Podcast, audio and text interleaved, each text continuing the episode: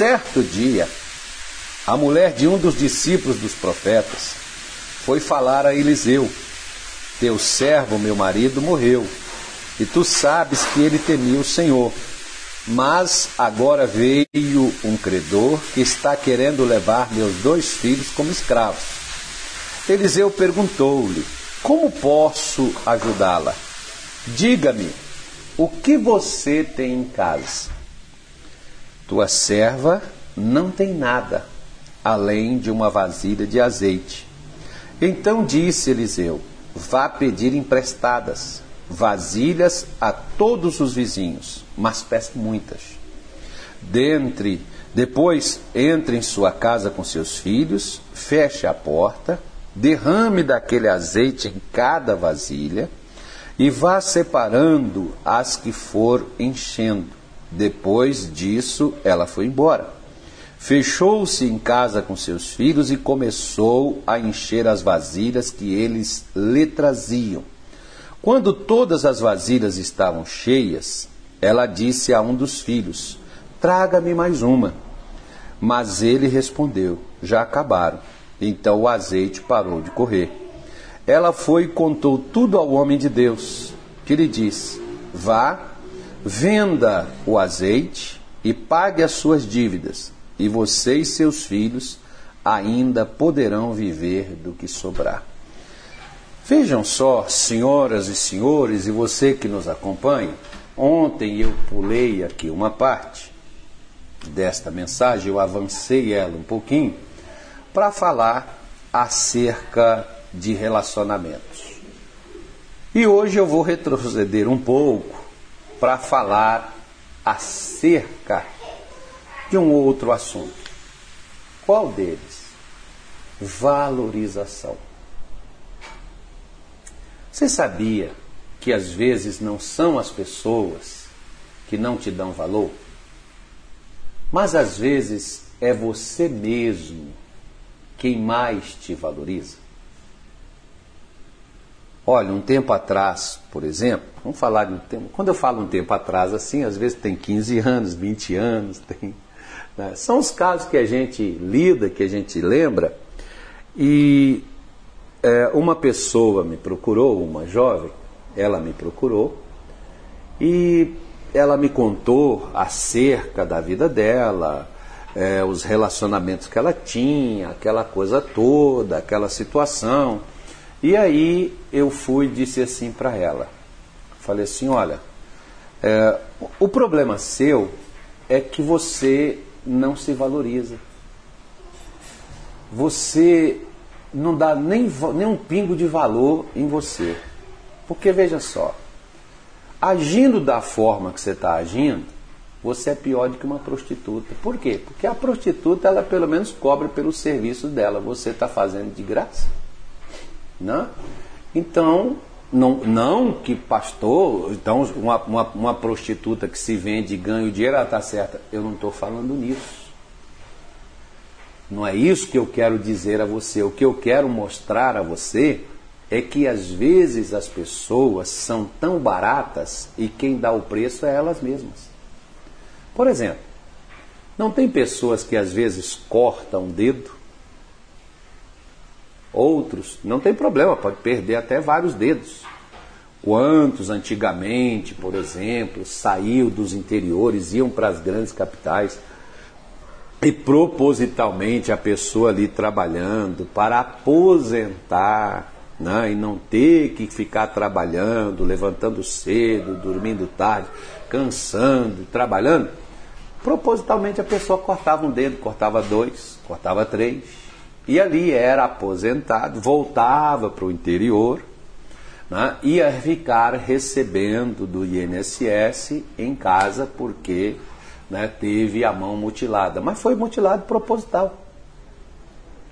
O que, que a pessoa fazia? Poxa, mais ou menos assim. Você, quanto vale a sua perna? Que você disse, esse joelho não presta, esse joelho está bloqueado, esse joelho está ruim. Então tá bom, vamos fazer o seguinte, vamos cortar a sua perna? Você vai dizer, tá louco, pastor? Pois é, mas você está vendo como você não dá o valor ao que Deus te deu? Você é o mesmo que não valoriza. Você venderia a sua perna ou seu braço, seu antebraço aqui. Não, só a mão aqui, ó. Só, só a palma da mão aqui. Vamos cortar bem aqui. O médico faz a cirurgia direitinho. Um milhão na sua mão. Você venderia? Nada. Você venderia ela por um milhão? Pois é. Agora, quantas pessoas, por exemplo, como eu estou te falando, induziu-se a um, uma situação como essa? Você deve ter conhecido gente assim. Eu conheci vários, por exemplo, que já fizeram isso, né? Corta um dedo, corta dois, para ganhar uma merrequinha, alguma coisa ali. Ou seja, a pessoa não dá valor nem ao que ela tem. E aí eu quero falar com você, por exemplo. O que, que você tem na sua casa? Porque parece como um dia um rapaz, ele sentado do meu lado, ele disse assim: É, pastor, eu acho que eu nasci na família errada.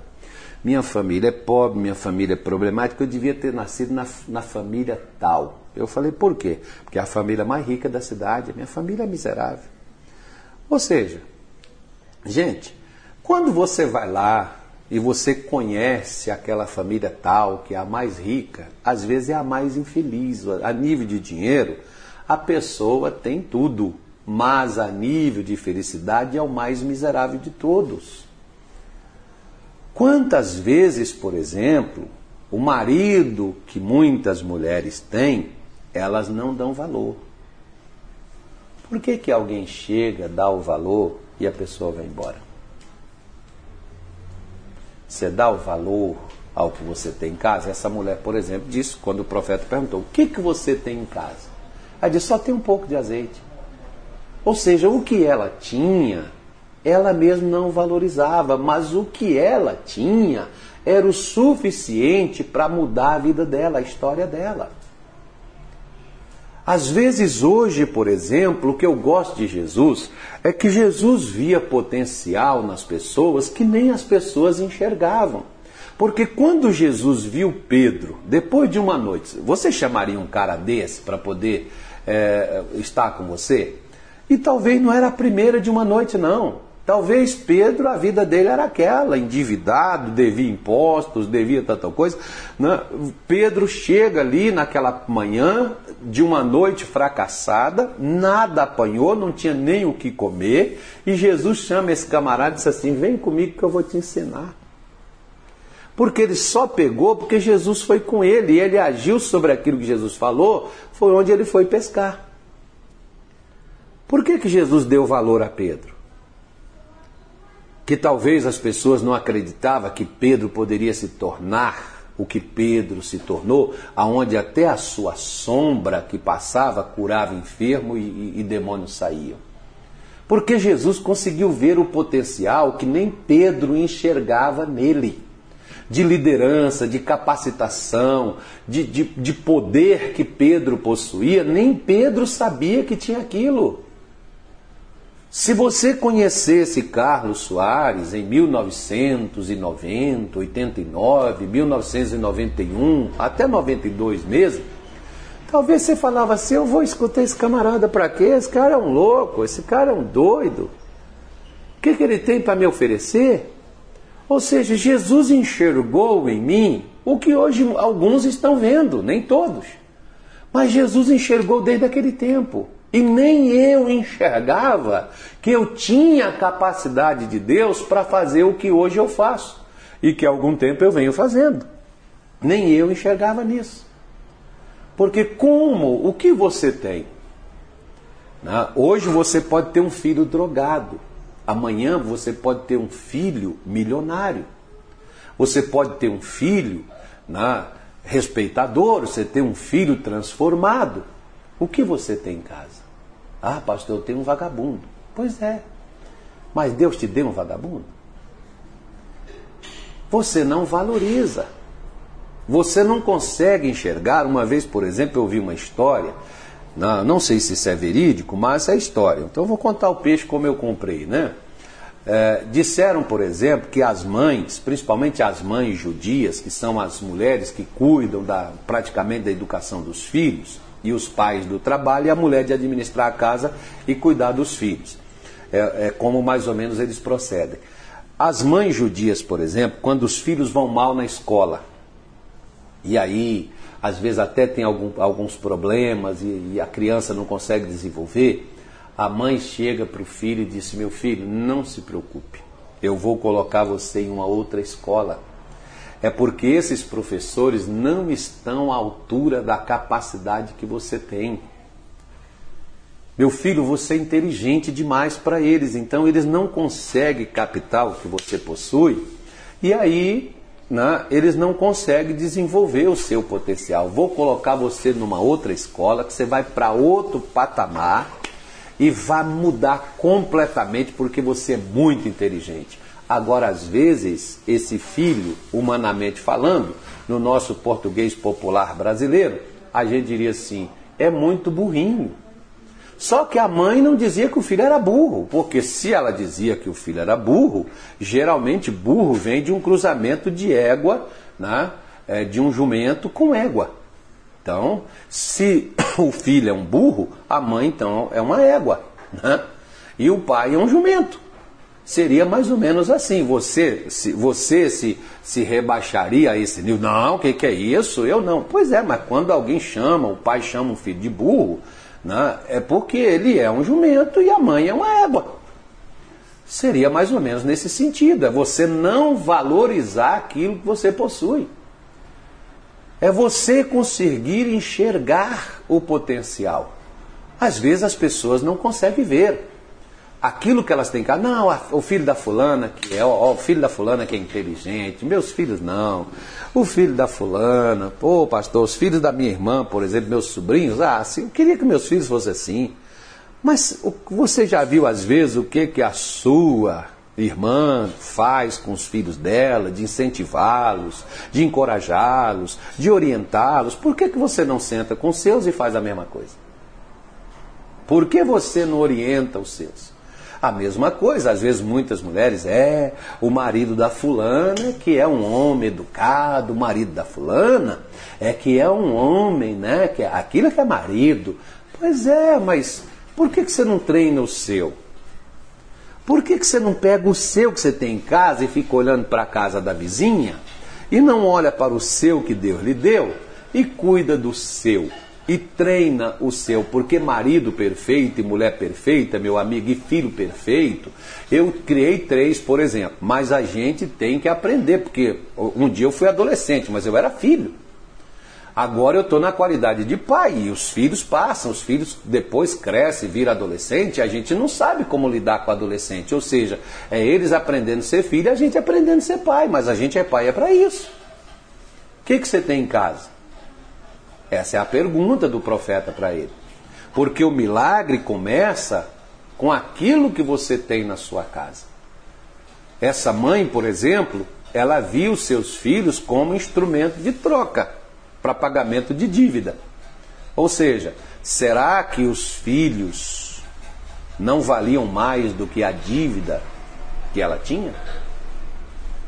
Será que nós estamos dando o devido valor as pessoas que Deus deu a nós. Por exemplo, você não acredita que se no mundo tivesse só você, Jesus não desceria para morrer em seu favor da mesma forma? Se fosse só uma pessoa perdida? Veja bem, o que que fazia, segundo diz a Bíblia, em Gênesis 3, por exemplo, a Bíblia diz que na virada do dia, Deus descia ao jardim para estar com Adão. Deus descia por causa de um só. Deus não descia porque era uma multidão. Tem pregador, por exemplo, que às vezes só vai pregar se for uma multidão. Se tiver milhares de pessoas, mas se tem poucas, aí ele não vai. Deus descia por causa de uma. Você pega a parábola das ovelhas perdidas, por exemplo, da ovelha perdida, você vai ver, existia 100 ovelhas, 99 estavam no aprisco, uma saiu. O que, que o pastor fez? Saiu, deixou as do aprisco guardada e foi em busca daquela que havia se perdido. Ou seja, o valor daquela perdida era o mesmo valor das 99. O que, que ele fez? Ele deu valor àquela ovelha que se perdeu.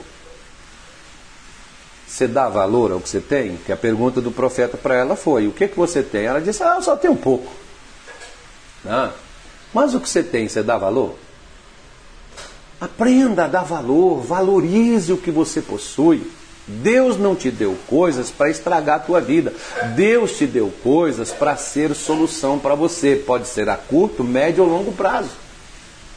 Só que nós muitas vezes queremos mudar situações quando a gente não mudou circunstâncias. Situações são mudadas quando circunstâncias mudam. Porque fazer as mesmas coisas de sempre é ter os mesmos resultados que sempre tivemos. Por isso que Eliseu chama a atenção desta mulher para começar a valorizar o que ela tinha na sua casa.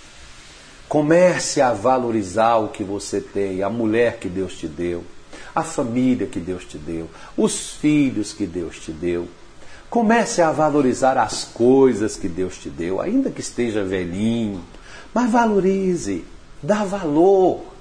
É importante aquilo que Deus lhe deu né? ainda que seja pouco, ainda que seja algo que você olhe e você diga assim: ah, mas acho que isso aqui é irrisório comparado a tanto que eu preciso. Pois é, querido. Deixa eu te falar uma coisa. A recuperação de a visão de um cego de nascença começou com a saliva. Você já viu? A recuperação de um mundo perdido, de nações na escuridão, começou com um só que se entregou na cruz, que foi o Filho de Deus. Você poderia falar assim, mais um é capaz de salvar milhões? Não, é capaz de salvar bilhões. O que que Deus fez? Deus valorizou o que ele tinha. Comece a dar valor o que você possui. O que que você tem?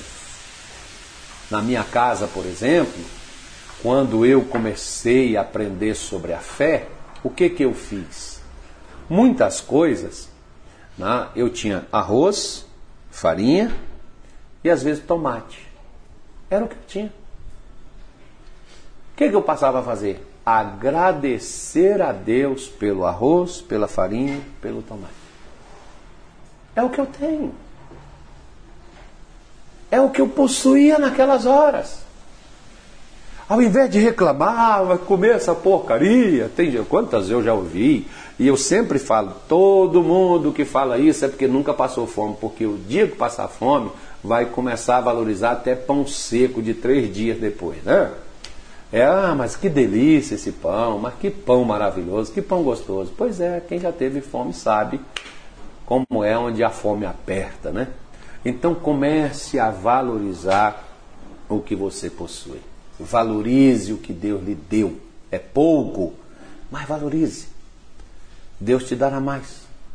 Eu me lembro, por exemplo, de uma igreja onde eu já passei, e eu orava e pedia, Deus, dá a gente crescimento. Sabe o que Deus mandou fazer? Primeiro cuide do que está aí dentro, depois eu mando mais, porque se você não cuida do que está aí, para que eu vou te dar mais? Bela resposta.